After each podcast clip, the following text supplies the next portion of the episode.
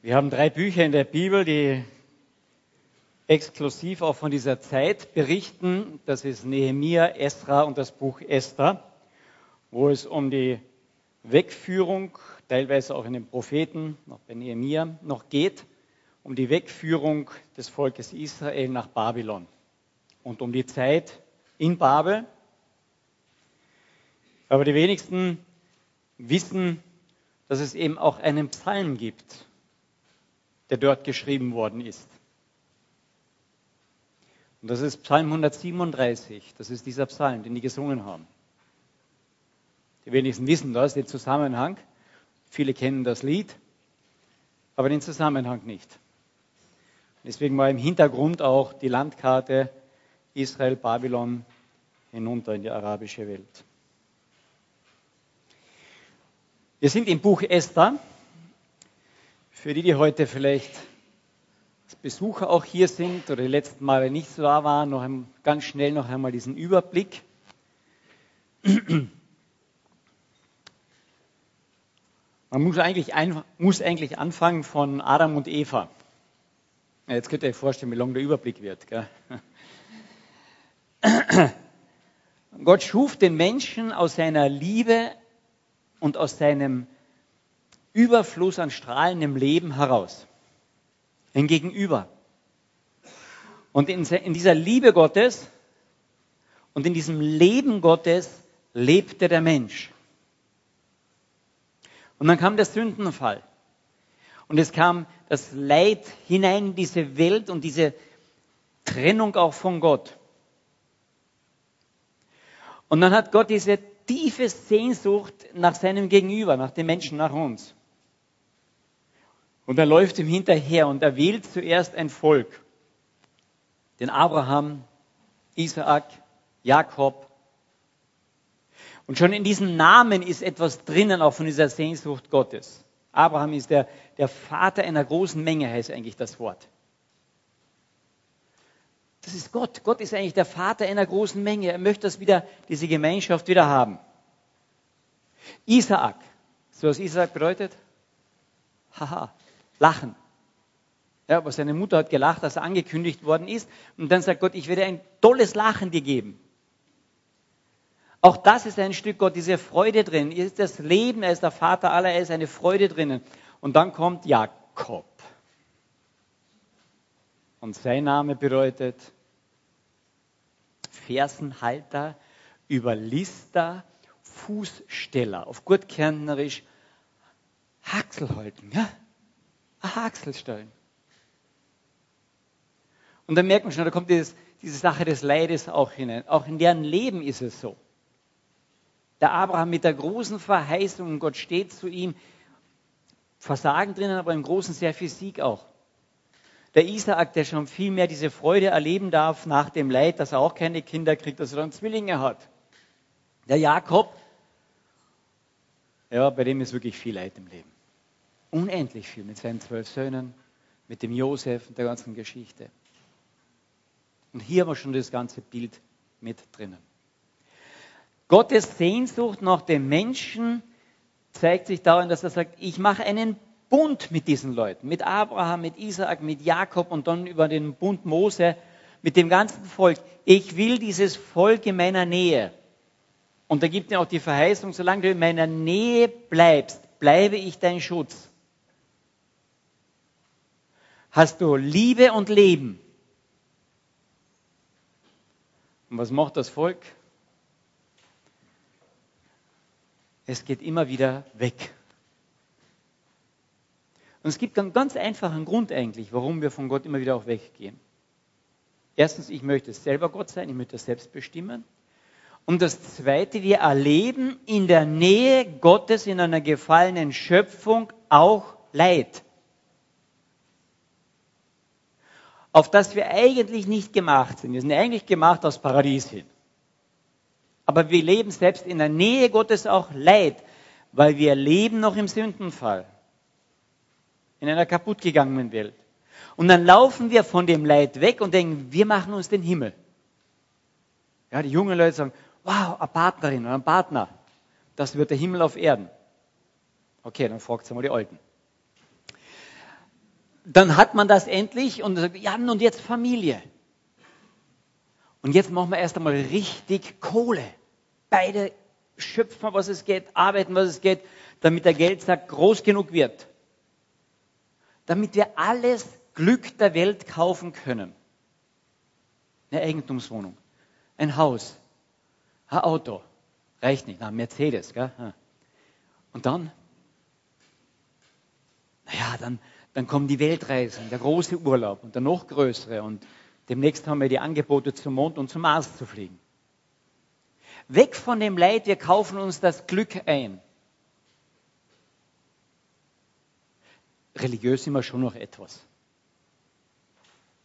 Ein bisschen. Und selbst da läuft Gott hinterher und sagt, hallo, das Glück kannst du nicht einkaufen. Leben und Liebe bin ich. Komm zurück. Das Volk Israel wird über hunderte von Jahren gewarnt, kommt zurück, kommt zu mir. Und Gott hat eine tiefe Sehnsucht nach diesem Volk, nach seinen Menschen. Das Problem ist, wenn ich meines eigenen Glückes Schmied bin, höre ich auf, eine Sehnsucht zu haben nach Gott. Und das Volk hatte keine Sehnsucht mehr nach Gott. Und dann lässt Gott ein Stück dieses Leidens mehr zu manchmal. Feinde, Schwierigkeiten, Probleme. Weil erst oft sehen wir über das Leid wieder ein Stück Sehnsucht zurück zur Gesundheit, gell, wenn wir krank sind. Wie oft danken wir für unsere Gesundheit? Hm? Wenn wir mal richtig krank waren, dann fällt uns das meistens leichter. Haben wir diese Sehnsucht zurück nach der Gesundheit. Aber das Volk ist ein Jojo, rauf, runter, rauf, runter und insgesamt entfernen sie sich mehr und mehr und mehr. Und Gott bleibt eine religiöse Figur und ihre Götzen Häuser, Beziehungen, Urlaub, was das so ist, wird immer größer. Und Gott sagt, du wirst nicht glücklich damit, deine Sehnsucht wird nicht gestillt. Ich weiß es, ich habe dich geschaffen. Und letztlich sagt er dann diesem Volk, okay, dann geh auch äußerlich ein Stück aus meiner Gegenwart, äußerlich raus. Und er führt sie weiter nach Ägypten. Sie müssen alles loslassen. Ihre Häuser und alles müssen sie hinten lassen. Werden als Gefangene nicht nach Ägypten, nach Babylon geführt.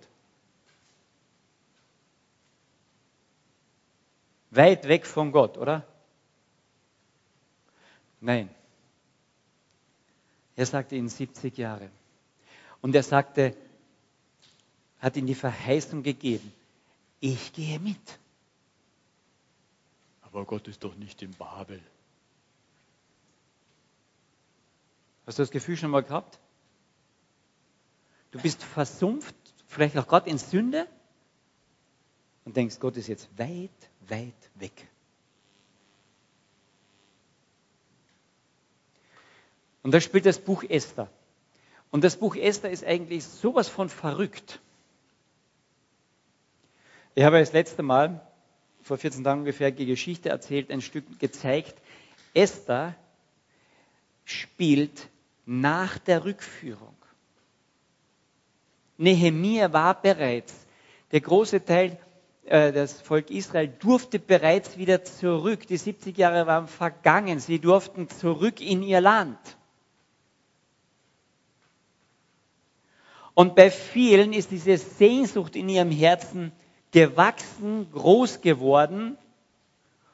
Und dann schrieben sie diesen Psalm, Psalm 137 in diesem Land, an den Strömen Babels, da saßen wir und weinten, wenn wir an Zion dachten. Da kommt diese tiefe Sehnsucht wieder heraus, die Gott nicht anders wecken konnte als so. Aber sie bekam wieder die Sehnsucht nach Gott. An die Pappeln dort hängten wir unsere Zittern, denn die, die uns gefangen hielten, die forderten dort von uns die Worte eines Liedes und die uns Weg, Wehklagen machten, die forderten Freude. Singt uns eines eurer Zionslieder. Wie sollen wir das Herrnlied singen auf fremder Erde? Wenn ich dich vergesse, Jerusalem, dann werde vergessen meine Rechte. Es klebt meine Zunge an meinem Gaumen, wenn ich deiner nicht gedenke. Wenn ich Jerusalem nicht zu meinem höchster Freude erhebe. Wisst ihr, was das Wort Jerusalem bedeutet? Der Name Jerusalem? Grundfeste und Erbteil des Friedens. Shalom ist in diesem Wort drinnen. Jerusalem. Die Sehnsucht in der Gegenwart Gottes, mein Erbteil des Friedens wieder haben. Wie oft steht in der Bibel, als Gott zu den Menschen kommt, Friede sei mit euch. Friede sei mit euch. Friede sei mit euch. Den finde ich nicht nach, im Rennen nach dem Glück. Den finde ich nicht in der Fremde. Aber durch dieses Jagen nach dem Glück, durch die Zeit in der Fremde, hat Gott es geschafft, in ihnen wieder die tiefe Sehnsucht nach diesem Frieden in der Nähe Gottes zu bekommen. Und dann entsteht dieser Psalm. Jerusalem, Grundfeste des Friedens, meine Sehnsucht ist nach dir. Und dann dürfen sie zurück und viele gehen zurück, die Sehnsucht, in den Frieden Gottes wiederzukommen. Aber einige haben sich hier arrangiert. Die haben hier Wohlstand gefunden, die haben hier Anerkennung gefunden, die haben hier Häuser gebaut, um hier zu bleiben. Und dazu gehört Esther und Mordecai. Die haben Karriere gemacht. Mordecai war einer, ein hoher Beamter. Und Esther, die hat wirklich Karriere gemacht. Die Frau des mächtigsten Herrschers der damaligen Zeit.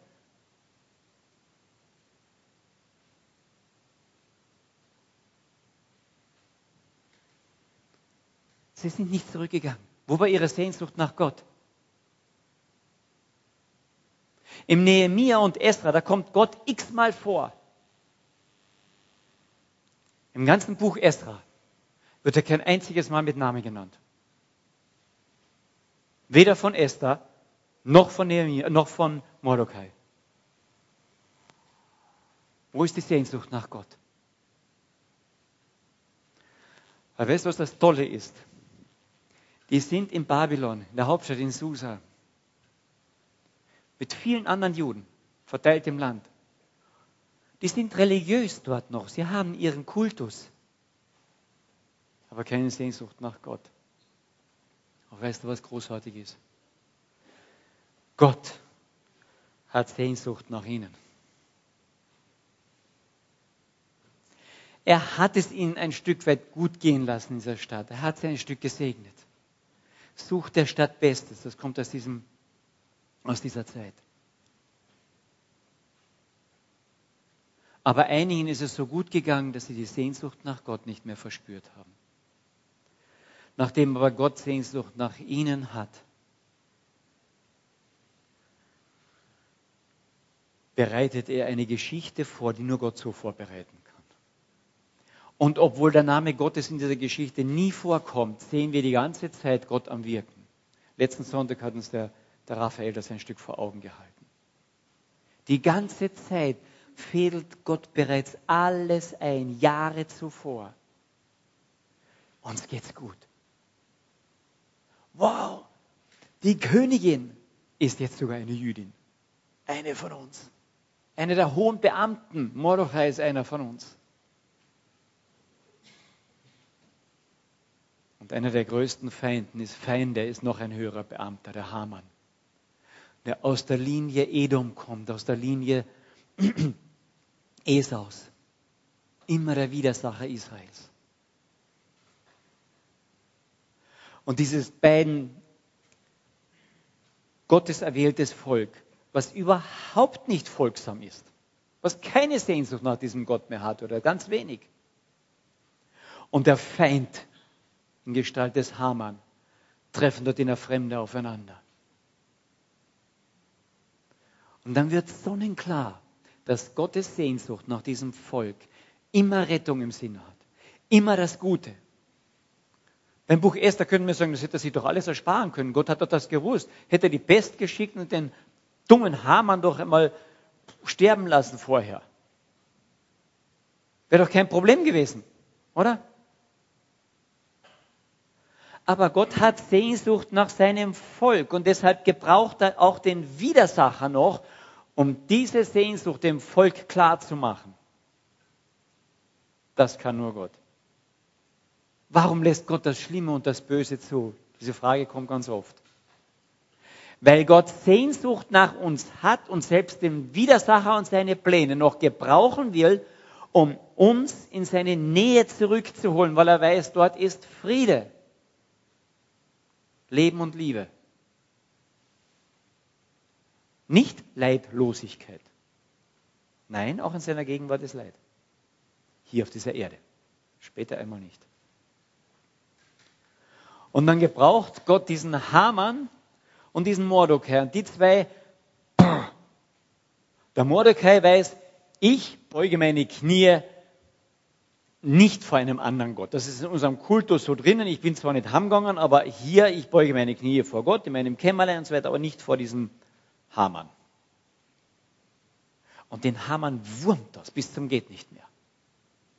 Nun findet er heraus, dass dieser Mordecai aus dem jüdischen Volk kommt und sagt, ich bringe nicht nur den um, ich bringe die ganzen Juden in diesem Land um. Und der kriegt das Dekret vom König, den Siegel, Stempel, alles, ich darf sie an dem und dem Tag umbringen, am 13. Dezember des letzten Monats. Alles ist geplant. Und die Juden, die in der Stadt und in dem ganzen Land geblieben sind, weil es ihnen ja gut ging jetzt, weil sie assimiliert waren, sind von einem Tag auf den anderen konfrontiert mit Tod, Leid und Zerstörung. Einen Tag auf den anderen. Leid. Gott, warum lässt du das zu? Und Gott sagt, weil ich Sehnsucht nach dir habe. Das Verrückte ist, selbst die Braven, die zurück nach Jerusalem gegangen sind, stehen ja unter diesem Dekret. Bei ihr Perserreich. Und wir wissen, dass die, die Einwohnerschaft rund um Jerusalem ja nur darauf gewartet, die umzubringen. Und jetzt klingelt es bei diesem Mordechai. Jetzt sieht er etwas. Jetzt fängt er an, Gott zu sehen. Nämlich in dem Wirken. Gott hat meine Verwandte, die ich aufgezogen habe, zur Königin des Landes gemacht. Für diesen Moment. Und die Königin, die Esther sagt, das ist verrückt, ich kann nicht vor den König gehen, ich kann nicht um Gnade flehen, ich werde umgebracht. Wer vor den König kommt, ohne dass man ihn ruft, der wird umgebracht. Und Mordecai sagt zu ihm, selbst wenn du nicht hingehst, wird es eine Errettung geben. Plötzlich klingelt es bei ihm und er merkt, Gott hat sein Volk immer errettet. Er hat einen Plan damit. Ich sehe etwas von dem Plan. Aber selbst wenn wir ihn nicht ausfüllen, glaube ich, dass Gott Gott ist. Und er riskiert sein Leben. Er geht in Sack und Asche in das Königstor. Dort durfte keiner in Sack und Asche erscheinen. Kein Leid durfte, kein Geschrei durfte dort sein. Erinnert euch vielleicht, habt ihr Nehemia mal gelesen? Nehemia war ebenfalls ein ganz hoher Beamter beim Mundschenk des Königs, des Vorgängers. Und der König fragte ihn einmal, als er bei Tisch diente, fragte ihn, warum bist du traurig? Und der Nehemia erschrak bis ins Innerste, weil niemand traurig vor den König kommen durfte. Der riskierte nämlich sein Leben. Und genau das Gleiche macht der Mordechai jetzt. Er geht in das Königstor in Trauergewändern. Und die Esther hört davon und schickt ihm sofort schöne Kleider. Du kommst um dort. Und der Mordechai verweigert es und sagt, nein. Ich riskiere mein Leben, weil ich glaube, dass Gott mich hierher gestellt hat und ich glaube, dass Gott dich ebenfalls an diesen Platz gestellt hat. Er erwähnt den Namen Gottes immer noch nicht. Aber er sagt, zum Zweck der Rettung bist du dorthin gestellt worden. Nur von wem denn? Und aufgrund, weil der Mordechai sein Leben nicht schont, geht die Esther in sich und sagt, dann unterstütze uns. Unterstütze mich. Fasten und beten steht vor Gott. Das wird nicht gesagt. Wieder nur unterschwellig. Wir haben ja gewohnt, unseren Kultus haben wir noch, unsere Religiosität. Esther, du stehst nicht zu deinem Gott. Wie kann Gott dich segnen, wenn du nicht zu deinem Gott stehst? Ist das in unserer Argumentation oft? Wenn dein Glaube so klein ist, wie kann ich Gott segnen? Gott hat Sehnsucht nach uns. Das ist schon Segen Gottes. Wir sind Gesegnete. Aber brauchen kann er uns nur, je mehr unsere Hingabe, unser Zurückvertrauen da ist. Denn eine Liebesbeziehung, in der er uns zuerst hineingeschaffen hat, lebt aus der Liebe beider. Ich habe nur Leben in Gott, wenn die Beziehung da ist. Wenn ich diese Beziehung zu ihm knüpfe, wenn ich mich ihm anvertraue. Und der Mordechai und die Esther merken jetzt, ich kann mich jetzt nur Gott anvertrauen und zwar auf Leben und Tod, auf Gedeihe und Verderben. Und die Esther sagt, ich werde hineingehen. Komme ich um, dann komme ich um. Ich weiß, dass ich mein Leben in Gottes Hand legen muss. Und ich denke, dort hat die Sehnsucht nach Gott diese beiden Menschen wieder ergriffen. Weil die Sehnsucht Gottes nach ihnen sie ergriffen hatte. Durch die Umstände. Versteht ihr? Wir kommen manchmal in Umstände, die verstehen wir nicht. Aber du darfst etwas immer wissen, egal wie die Umstände sind. Die Sehnsucht Gottes nach dir ist immer da, ist immer präsent. Deswegen brauche ich Gott nie einladen. Nie. Ich bin immer von Gott eingeladener. Denn er ist schon da. Wo immer du hingehst, er ist schon da. Und die Juden und die, die zurückgeblieben hatten das kaum begriffen. Wo war Gott, als sie in Babylon waren? War Gott nur in Jerusalem? Nein. Sehr gut der war in Babylon. Und als die Sehnsucht nach Gott in Babylon wuchs, schrieben sie diesen Psalm, wir haben Sehnsucht, wieder mehr in die Nähe Gottes uns zu bewegen. Aber ein Teil hatte diese Sehnsucht noch nicht und deswegen schickte Gott ein zweites Babylon. Und dann begriff der nächste Teil. Und Esther und Mordechai die Sehnsucht Gottes nach ihnen. Und sie lieferten sich der wieder aus. Und dann schreibt Gott Geschichte mit Menschen. Mit diesen beiden. Und es ist so etwas Großartiges in diesem Buch Esther, dass wir nicht nur darin tolle Menschen sehen. Na, die Menschen waren nicht so toll. Die waren sehr, sehr halbherzige Juden, die da zurückgeblieben sind.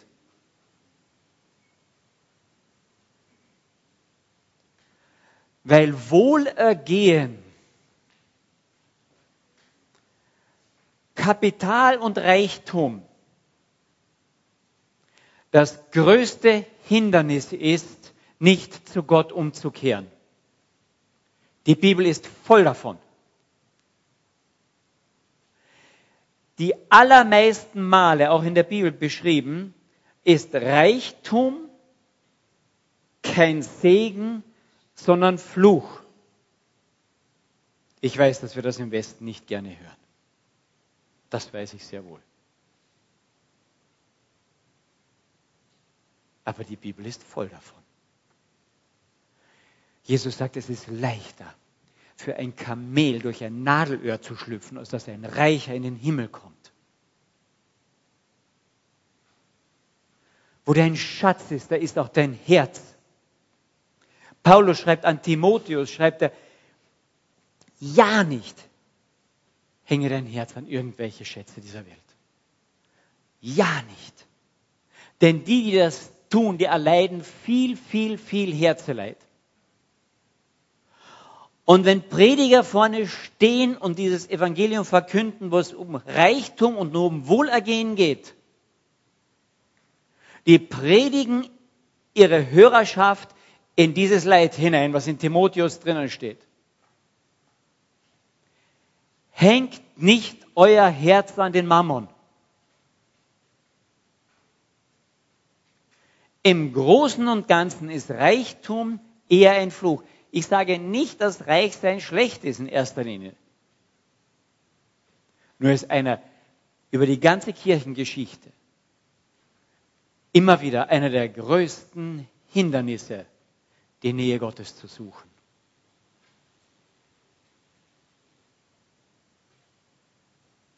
Das muss ich am Sonntag hören, wo so schönes Wetter ist und ich eigentlich schon auf Urlaub sein sollte.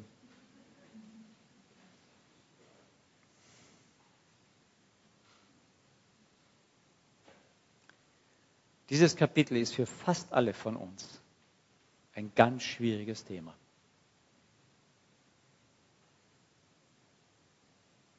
Ich glaube nicht, dass wegen Geiz und Gier und haben wollen irgendjemand schon aus einer Gemeinde ausgeschlossen worden ist. Aber wegen Ehebruch und Diebstahl und was weiß ich alles wahrscheinlich schon.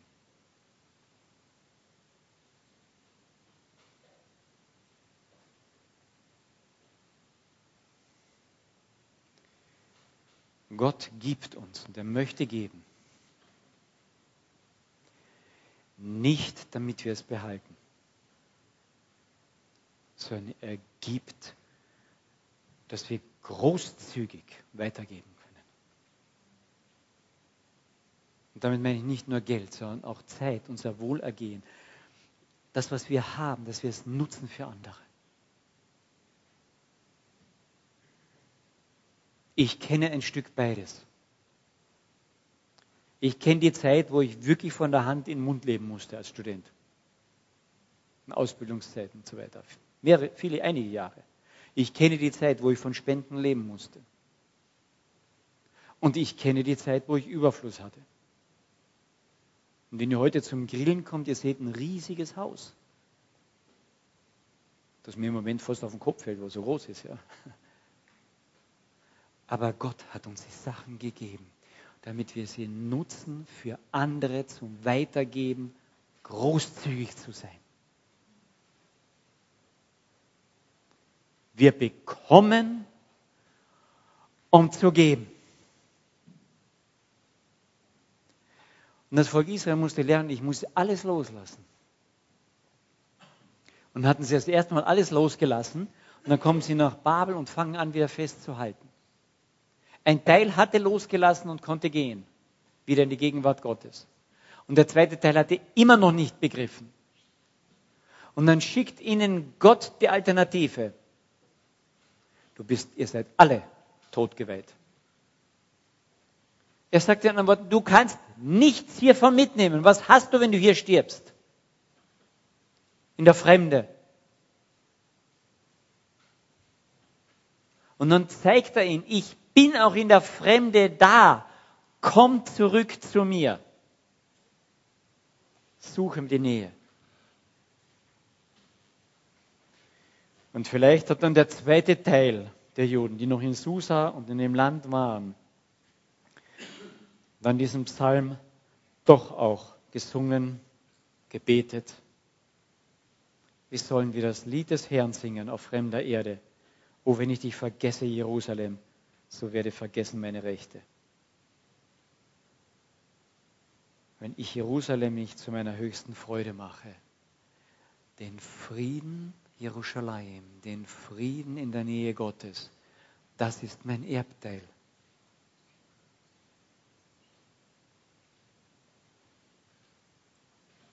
Der Reichtum, das Haben, mir alles leisten können, ist nicht mein Erbteil und darin ist nicht mein Friede, sondern nur in der Nähe Gottes.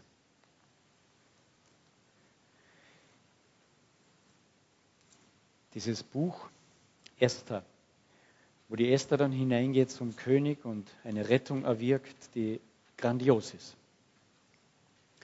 Eine Rettung, wo es eigentlich keine Rettung mehr gibt. Dieses Buch Esther zeigt uns, dass diese Rettung schon lange, lange vorbereitet war.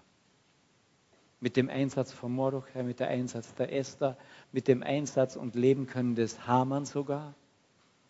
Alles vorbereitet. Mit dem Ziel, dass sein Volk wieder Sehnsucht nach seinem himmlischen Vater bekommt. Wie sieht es aus mit unserer, mit deiner Sehnsucht nach deinem himmlischen Vater? Ich bekomme nur Sehnsucht nach etwas, wenn ich es wieder kennenlerne. Und manchmal lerne ich es im Leid besser kennen als im Überfluss.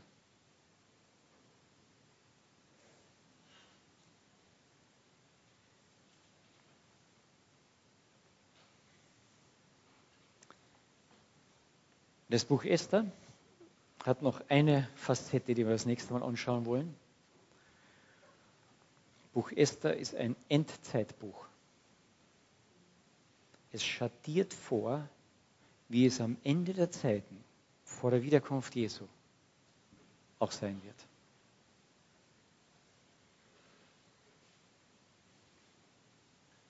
Mitten unter Feinden, totgeweiht, ohne Ausweg, und die Rettung ist da. Wir werden das nächste Mal uns das noch einmal anschauen. Beten wir noch.